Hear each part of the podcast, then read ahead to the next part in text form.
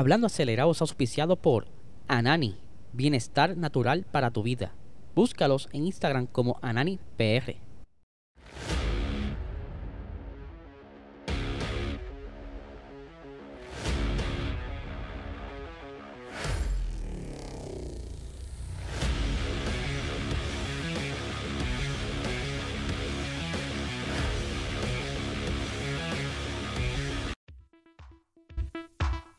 Por ahí, Luis. Sí, porque precisamente también el problema que ¿verdad? Red Bull tiene que demostrar. Eh, no diríamos un reemplazo, pero como dice Lili, ya ahí entraría más sangre nueva al equipo, eh, saliendo un Lewis Hamilton ya con años. Que salió con muchísimo dolor en la espalda baja. Ah, que está bien. Señores, ellos viven de su cuerpo. Saludos amigos fiebre, bienvenidos a todos a otra edición más de Hablando Acelerable. Habla Licel, hoy es miércoles y es miércoles del Box Talk. Y ya vieron el adelanto o escucharon el adelanto de lo que se estará viendo hoy en Boxol a las 8 y 30 de la noche con la invitada Lili López R de Mujeres en Fórmula y Yara González estarán acompañándonos directamente desde República Dominicana haciendo ¿verdad? lo que es la previa, lo que estuvimos hablando diferentes temas súper interesantes antes de la carrera en Francia. Eh, detalles como de, Red Bull, ¿verdad? Que está medio asustado. Eh, de que posible comeback de Mercedes, entre otras cositas. Así que tienen que darse la vuelta esta noche por nuestro canal de YouTube, aquí, PR Racing Sports. Que estaremos, como siempre, en vivo en el chat. O sea, mientras esté corriendo el video, nosotros estamos en el chat en vivo compartiendo con ustedes y pasándola bien. Así que nada, gente, lo esperamos allá. Ahora bien, también tenemos que arrancar con nuestros auspiciadores. Anani, bienestar natural para tu vida. Si quieres, ¿verdad? Buscar más información sobre todos sus productos y variedad, ¿verdad? Búscalo en ananifarma.com.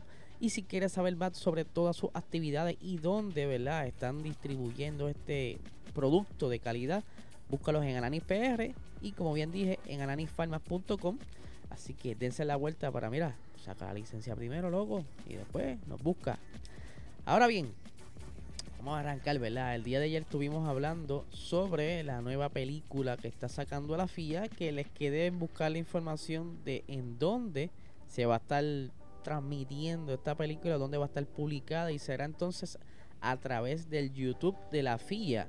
Eh, ese detalle no lo tenía ayer, pero ya hoy se los traigo. Es eh, la película que va a estar como que documentando la parte quizá backstage de todos los pilotos de la Fórmula 1 indicando cómo fue que ellos quisieron, ¿verdad?, perseguir ese sueño al llegar a la máxima categoría del automovilismo, que es la Fórmula 1, y dónde fueron sus tropiezos, dónde pudieron aprender, qué hicieron bien, qué hicieron mal. Así que este jueves, sale este jueves a las 5 de la tarde, si no me equivoco, en el canal de YouTube de la FIA. Así que una buena alternativa para disfrutar el día jueves. Ahora bien, quiero traer también un tema interesante que tuve compartiendo ayer en Instagram sobre el ex manejador de Michael Schumacher. Aquí todo el mundo sabe quién es Michael Schumacher. Yo creo que la gran mayoría del mundo sabe quién es Michael Schumacher. Él fue el primero en lograr obtener siete campeonatos en la Fórmula 1, eh, logrando que Ferrari saliera de una racha mala de, de victoria y que todo, todo piloto tiene alguien detrás que va hablando, ¿verdad? Con los diferentes equipos, las negociaciones y demás.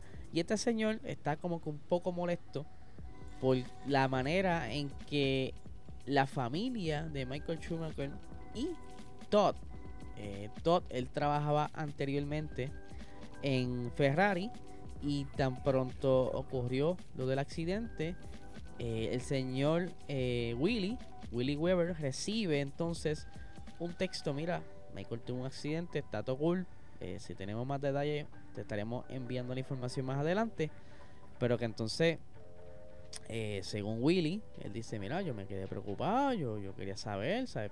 Al otro día pregunto, mira, ¿cómo está Michael? Porque me dijeron que se lo llevaron para allá al hospital, ¿qué ha pasado? Y la esposa de eh, Michael Schumacher, pues como que no le contestó las llamadas. Ella se llama Corina, si no me equivoco. Eh, no le contestaba las llamadas.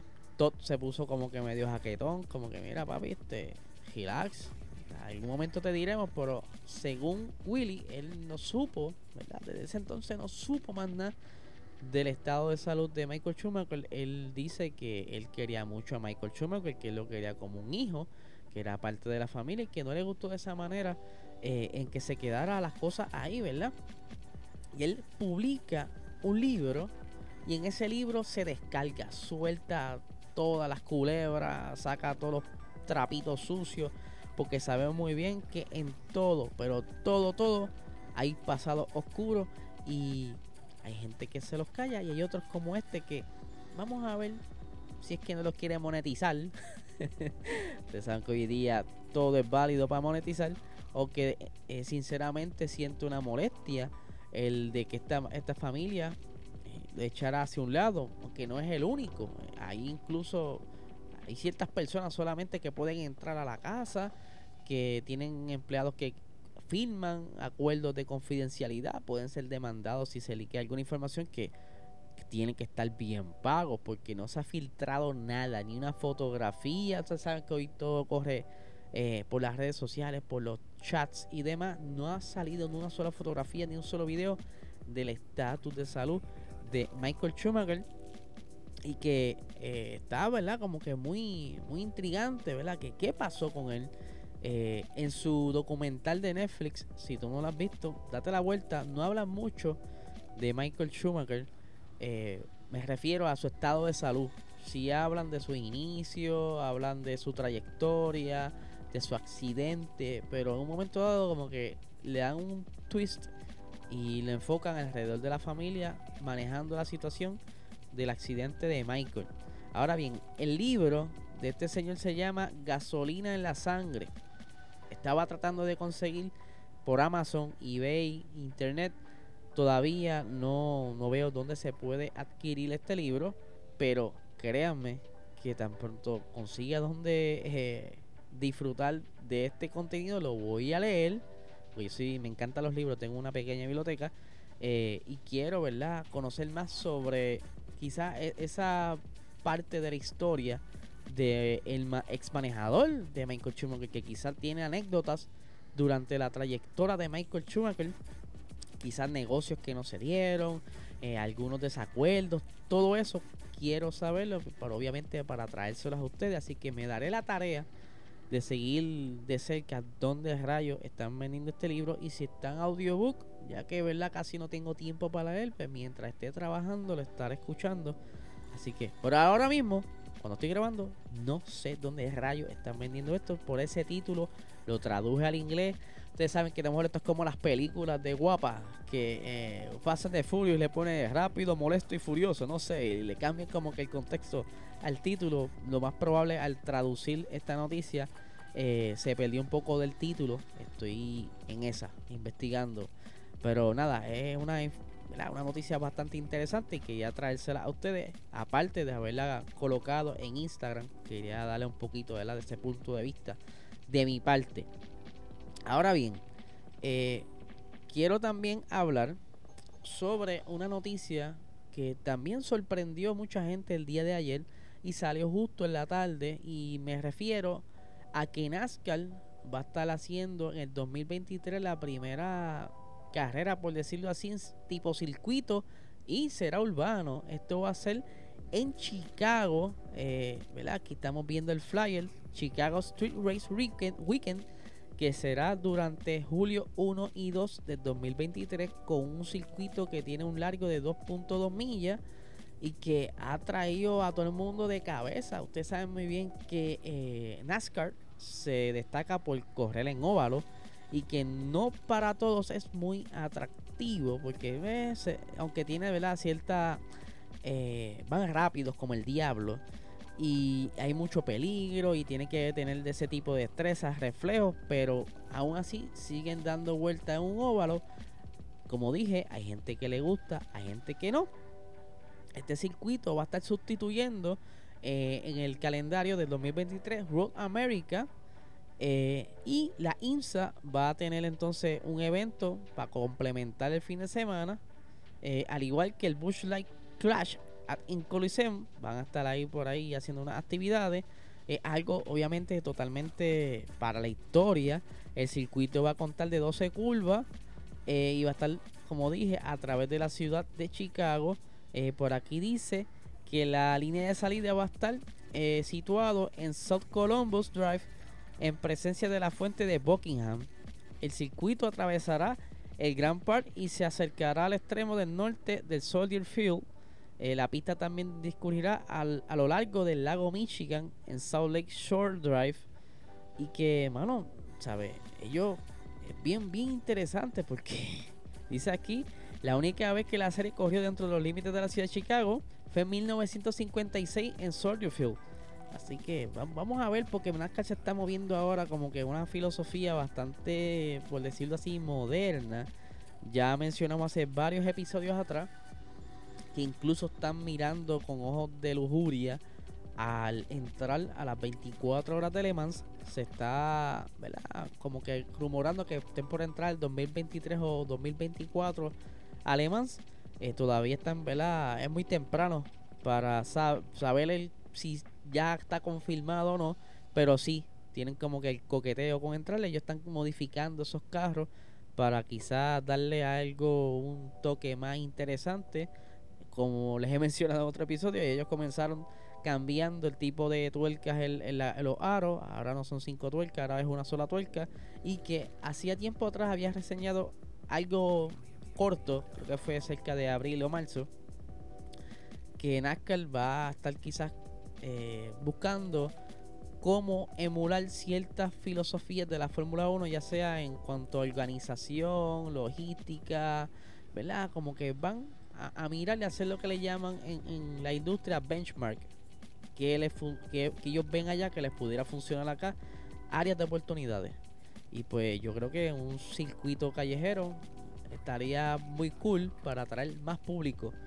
Y hay que ver qué tal se les da y cómo se mueven esos carros, porque me imagino que el setup va a tener que ser totalmente distinto. Los carros tendrán que correr eh, quizá un chispito más alto, no tan pegado al suelo, sino en, el primer chichón que encuentren, ya tú saben que se va a encajar. Así que vamos a ver qué sucede con esta nueva carrera en el circuito.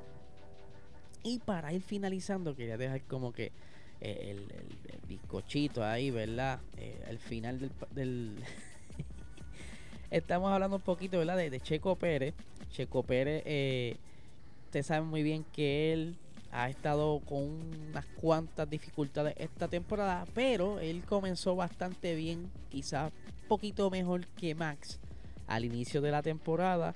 Él se estuvo manteniendo con unos un ritmo de carrera y en quali por encima de Max esta temporada ha sobrepasado a Max en quali tres ocasiones esto ha sido en, Saudi Arabia, en Mónaco y en Baku. Aunque sabemos muy bien qué pasó en Baku, que según alegadamente él perdió ritmo y todo lo demás. Y entonces pues no pudieron, ¿verdad? Le dieron el paso. Pero se sabe que estaba bastante cómodo. El monoplaza de este año se le estaba haciendo como que bastante nítido para él y mientras que su compañero Max Verstappen estaba como que un poquito desagradado cómo se sentía el monoplaza en pista y a medida que fueron trayendo las mejoras, que a eso es lo que vamos, pues Max fue recuperando ese ritmo poco a poco, eh, algo que a muchos fanáticos le estuvo como curioso de que Checo dejara de evolucionar, cada vez está un poco más lento en cuanto a, clasificación y se está la, vamos a poner la pollita, vamos a tirar la tierra aquí. Se cree que a Checo Pérez ya el carro de él no importa, no le van a traer ningún tipo de mejora y se van a enfocar en Max Verstappen, que se está enfocando en Max Verstappen eh, para defender el título y que quizás, solo quizás, Pérez haya sido como un tipo de amenaza para Max Verstappen en algún momento dado. Ustedes saben que él ganó el Gran Premio de Mónaco y que cuando no ha tenido problemas ha terminado en segundo lugar. Él actualmente tiene, eh, vamos a ponerlo por aquí, él ha adquirido eh, cinco veces, ha quedado en segundo lugar Cuando no queda en segundo lugar, eh, las mejores posiciones han sido dos veces cuarto lugar y una sola vez ha quedado 18, pero ha tenido dos DNF eh, lo que va de temporada. Y sabemos muy bien, ¿verdad? Que, que Checo, pues, las veces que ha, estado fuera por DNF ha sido por fallas mecánicas. Lo vimos en Canadá cuando la transmisión no funcionó más nada. Por aquello de que pudiera haberse lastimado durante el choque que tuvo la quali con una transmisión que ya estaba bastante desgastada. Y en Austria sabemos que George Russell tuvo ese toque con Checo y lo saca entonces de pista. Y ahí se barató parece que algo por debajo del carro y fue perdiendo ritmo, más todo el mundo le había pasado, pero no vale la pena como que continuar con el carro en la pista. Ahora bien, como bien les dije, eh, todo apunta a que el carro de Max está siendo eh, prioridad ahora mismo dentro del equipo. Sí, me van a caer chinchas, lo sé, pero al ritmo que van lo están haciendo como que muy obvio. Sí han traído una que otra cosita, una tontería que otra al carro de Checo, pero no se ve diferencia. Al menos que la instrucción sea, no le pases a Max. No, ¿verdad? Sí, localízate en la cual y en una buena posición, pero si ves que no, no, la pole es para Max. Y todo pues se sabe muy bien que Checo es el piloto número 2 y que ha filmado por eso para ser su wingman y que Mano, yo creo que a, Checo lo callaron, por decirlo así. Mira, ahí tienes tu victoria en Mónaco. De ahora en adelante va a ser la prioridad Max. No, no te luzcas. No te luzcas que no vas. Cógelo con calma. El caballote aquí, a quien estamos dándole el support, es a Max. Yo no sé qué ustedes opinan de esto. Yo creo que está bien interesante y, es algo que se debe ver, aunque más de cerca, cuanto a cómo sigue comportándose el equipo en lo que continúa la segunda parte de la temporada. Ahora vamos a ver la última carrera de esta primera parte, de esta primera parte de la temporada, pero sabemos que ellos se dedican como que a estudiar toda esta primera eh, mitad de la, de la temporada para así regresar en la segunda parte como que con más información, algunas mejoras a los carros y notaremos entonces si en efecto eh, siguen trayendo muchas más mejoras para el auto de Max y que Checo pues lo, ya no lo quieren ayudar mucho en esta, en esta temporada en cuanto a upgrades al carro se refiere tampoco es que no lo van a dejar echado quizás por, por la borda, por la basura, porque si de momento a otro ellos ven que Checo esté clasificando cuarto quinto, pues mira, tenemos que traer algo para que él suba un poco, pero no es para que le pase a Max. Es para que se mantenga cerca de nosotros y continuar eh, capturando puntos que actualmente Checo Pérez está 57 puntos abajo eh, en comparación con Max y que en un momento dado estaban ahí los dos juntitos, pero ustedes saben que Leclerc se ha metido por el medio y todas estas cositas, pero yo creo que hay que, hay que observarlo porque no, no podemos seguir sacando conclusiones quizás por ciertas cosas que han ocurrido. Sí, sabemos todo. Como dije, es segundo piloto. Pero, ¿qué ustedes creen?